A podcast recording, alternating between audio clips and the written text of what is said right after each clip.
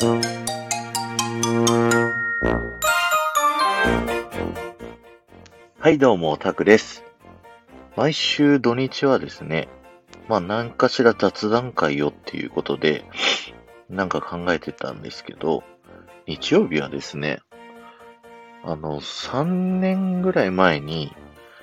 あの、初めて行ったウォルト・ディズニー・ワールドの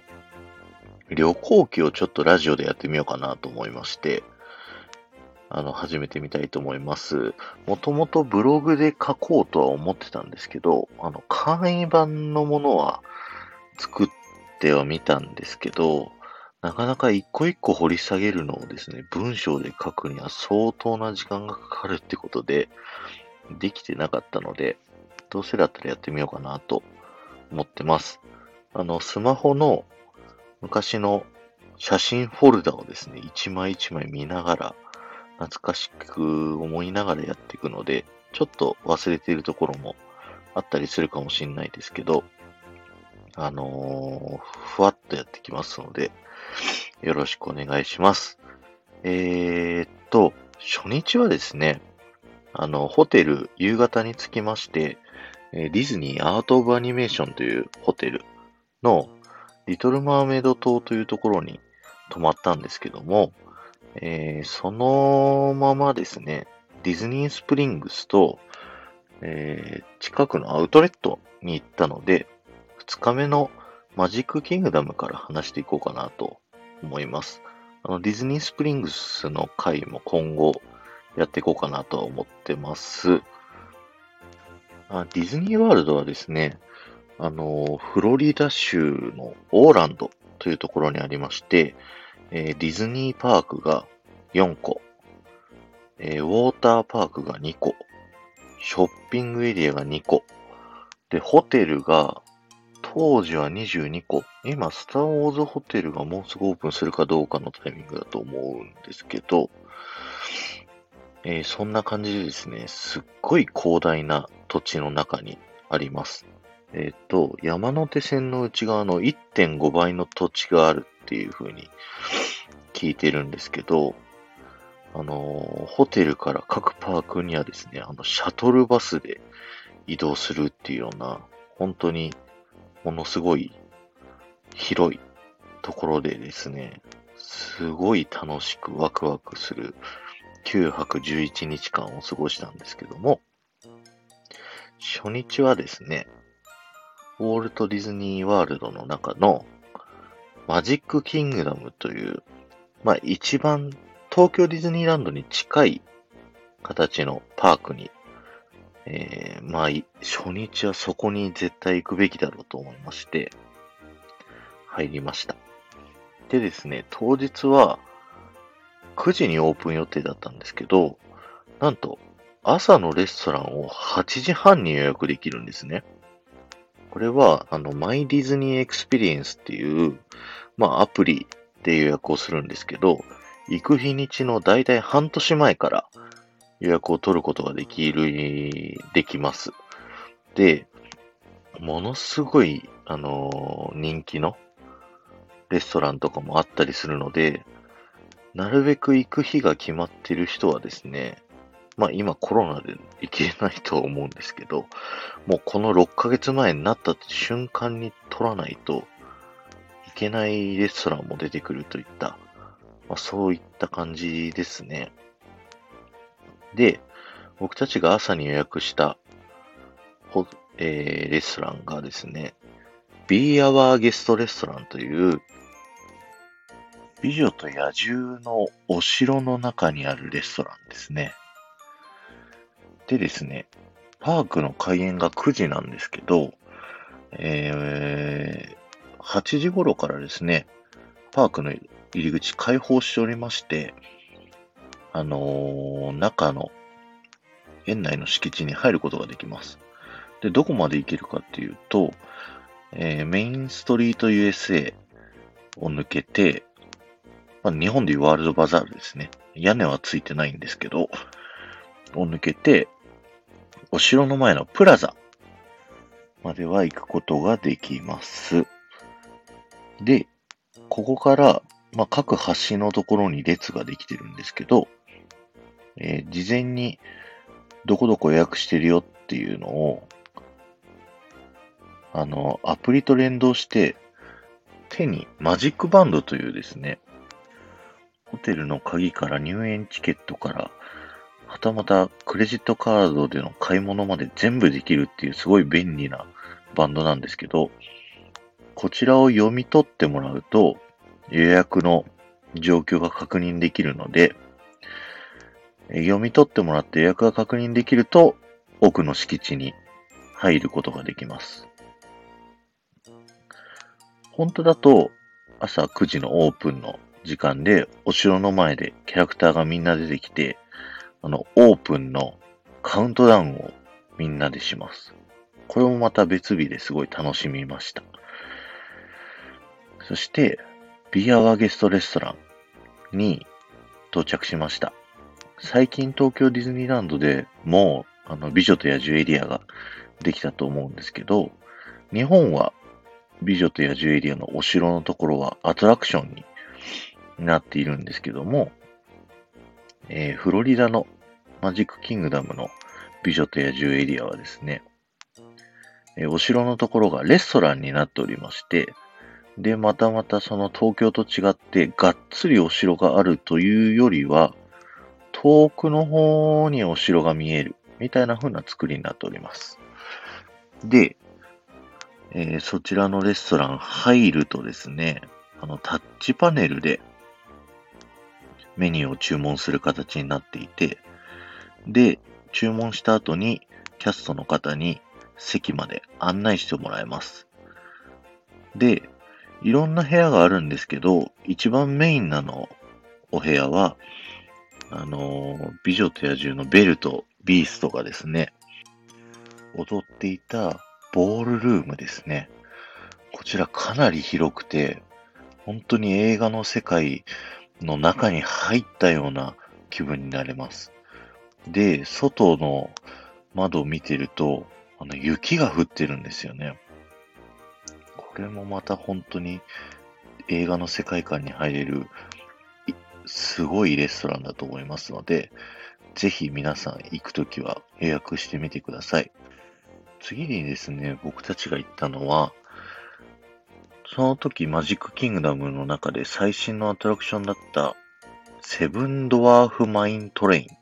まあ、7人の小人、白雪姫のですね、のジェットコースターがあるんですけど、これが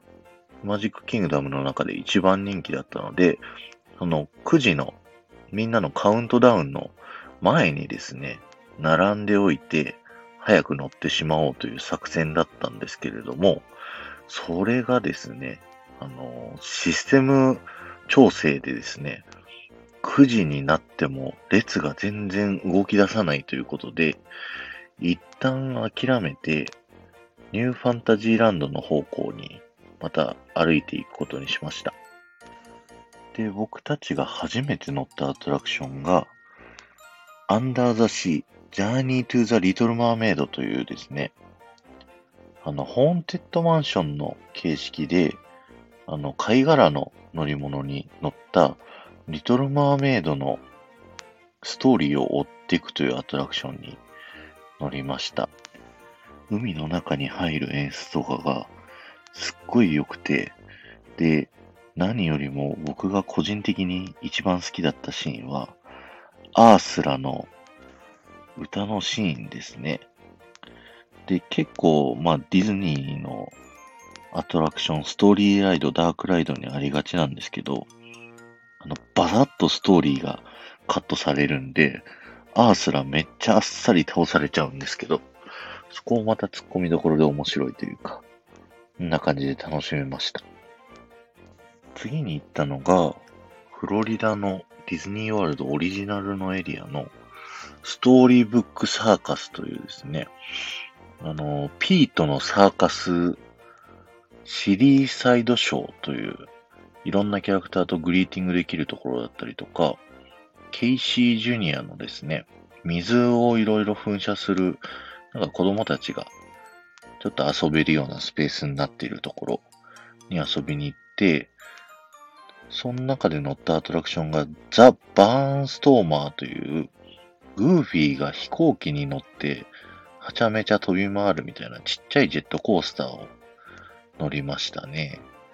で、その近くにダンボもあったりするんですけど、フロリダのダンボはですね、なんと、二つ？二つって言っていいのかな？二機回ってるんですよ。しかもさ、右回転、左回転、それぞれ別回転で回っていて、んで、あのー、こっちは待ち列もなくて、って言うんでしょう。あの、フードコートの音が鳴る機械みたいなやつを持たされて、アスレチックで遊んでるうちに、時間になったら乗っていいよ、みたいな。フードコートの機械が鳴ったら乗りに行けるというようなシステムになってます。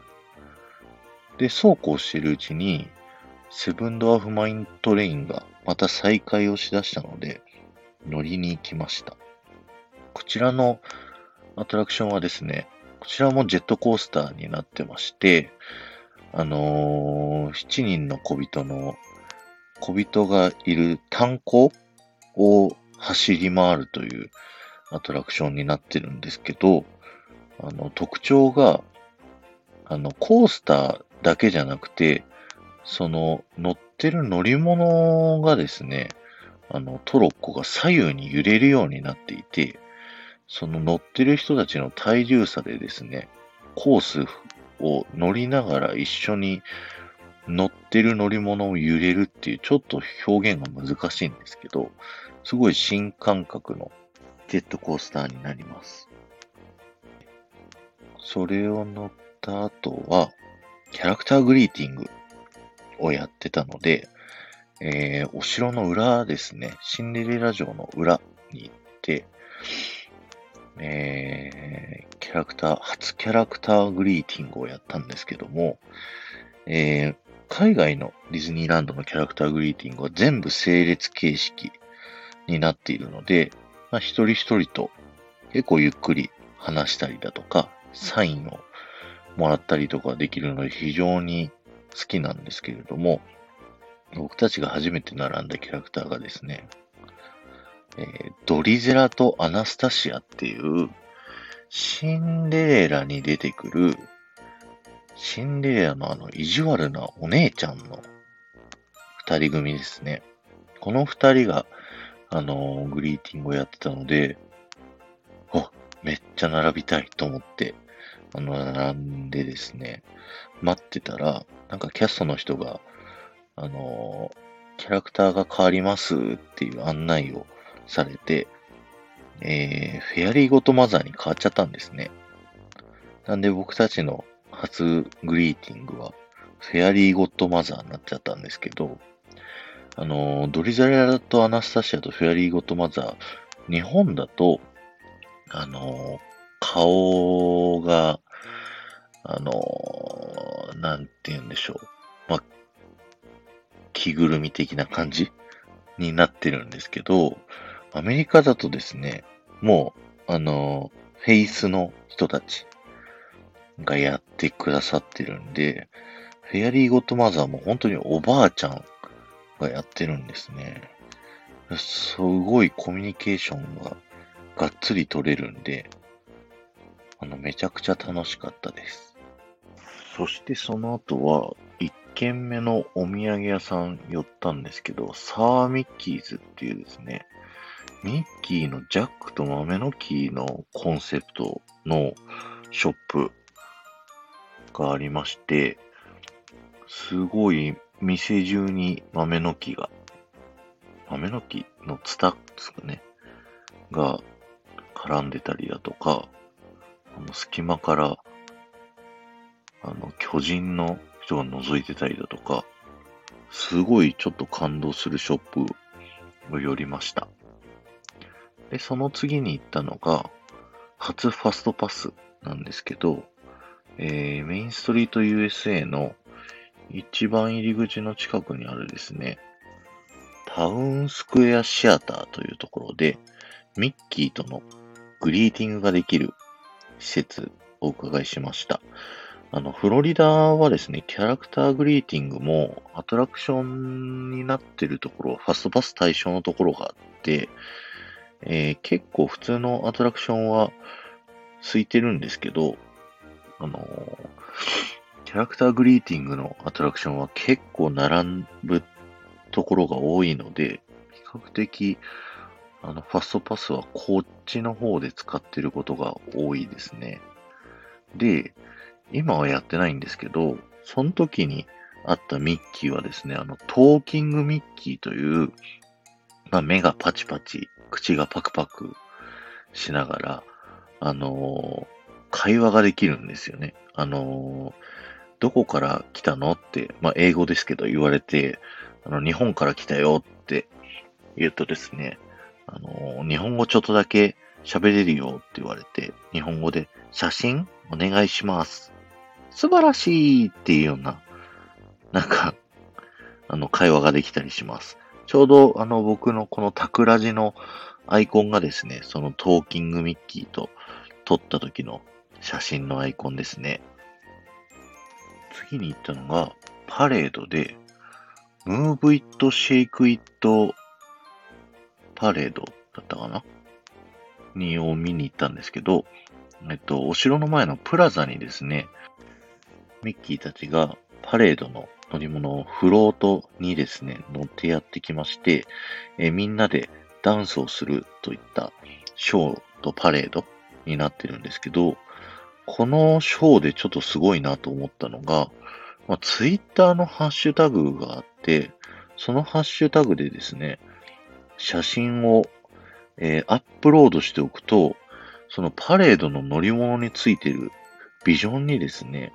その写真が次々上がってくるという、なんかすごい最新技術を感じたショーでしたね。その後は、お城の前で1日5回ぐらいやってるですね、ショーなんですけど、ミッキーのロイヤルフレンドシップフェアというショーを並んでみました。えー、海外のショーはですね、始まっった瞬間に行けばいいとこで見れるっていうぐらい結構空いてまして、これがすごい楽しかったですね。あのお城の前でミッキーたちが出てきて、いろんな映画のキャラクターたちが出てくるんですけど、あの、日本には出てこないプリンセスと魔法のキスのティアナが出てきたりだとか、あと、アナ雪とかも出たりするんですけど、なんかシーンの中で、ミッキーとアナがダンスするシーンがあって、なんかすごい人選がマニアックだなと 思ったっていうのがあるショーですね。しかもこの出てくるミッキーたち全部トーキングでですね、なんか最新技術をすごい感じつつ、あの楽しめたショーでした。で、その次ちょっと腹ごしらえでですね、スモークターキーレッグをあの食べたんですけど、あの日本とは比べ物にならないぐらいでかくてですね、あのー、僕の顔ぐらい、まあ、そこは大げさかな。まあ、手のひらの拳、手の拳ぐらいの大きさはあるであろうターキーレッグで、かなり満足します。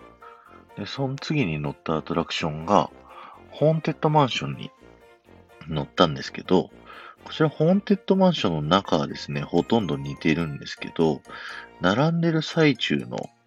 Q ライン、待ち列がですね、あの、インタラクティブ Q って言って、いろいろ遊べる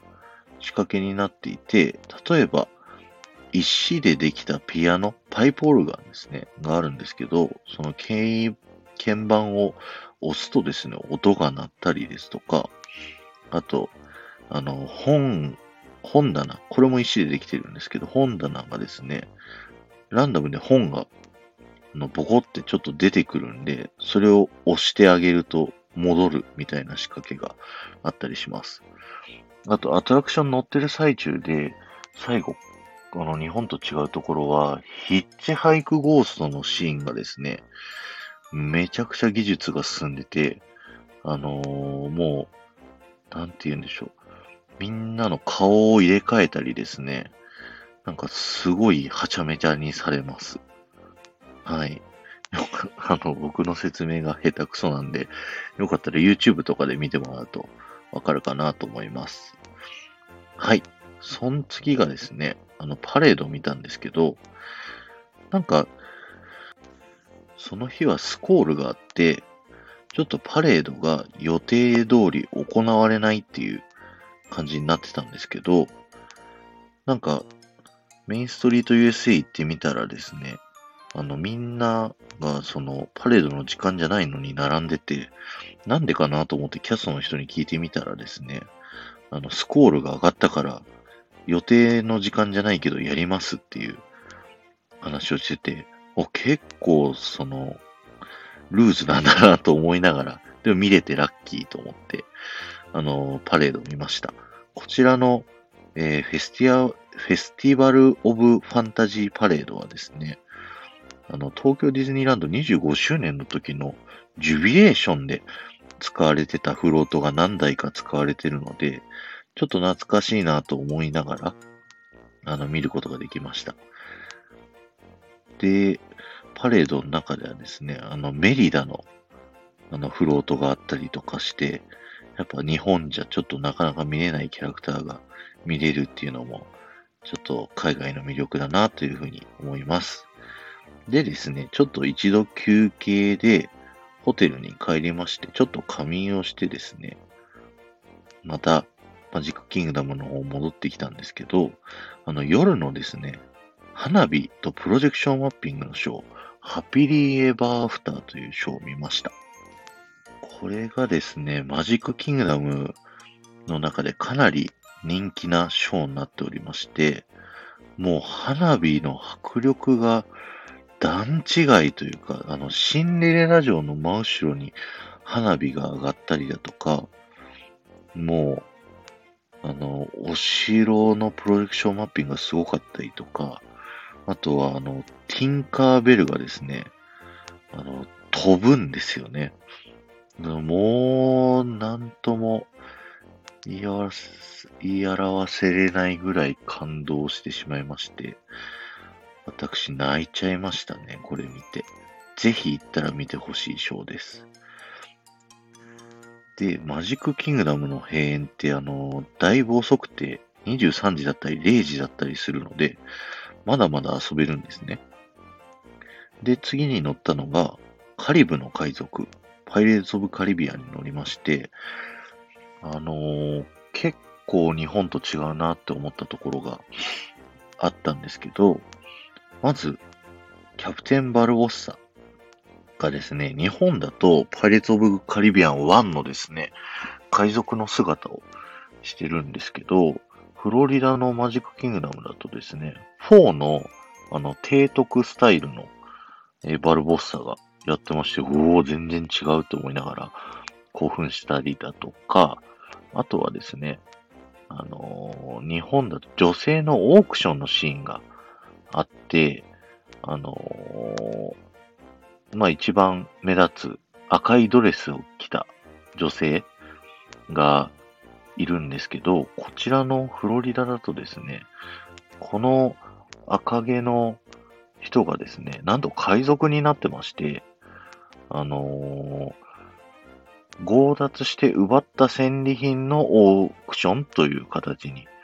あの、シーンが変更されてました。これは、あのー、まあ、人種差別的なところで男女差別みたいなところの問題があって変更されたみたいで、その後の、あの、海賊が女性を追っかけ回してるシーンもですね、あの、女性たちが食べ物とかを持っていて、あの、それを追っかけてるという設定に変更されてたりするんですね。あの、最後の一人だけ、あの、逆転してるのはそのままなってるんですけど、なんでかなり違うなって思ったことと、あと全体的に部屋がなんとなくなんですけど、多分なんですけど、広いというのを感じまして、あの、日本に比べて各シーンにあの移動する間が若干長いような、そんな体感をしました。で、同じアトラクションでも、あの、日本と海外で全然違うなっていうのを感じることができるので、それもまたちょっと楽しいですよね。で、次に乗ったのが、スプラッシュマウンテンに乗りまして、ここがの日本との違い一番大きいのが、日本は左回り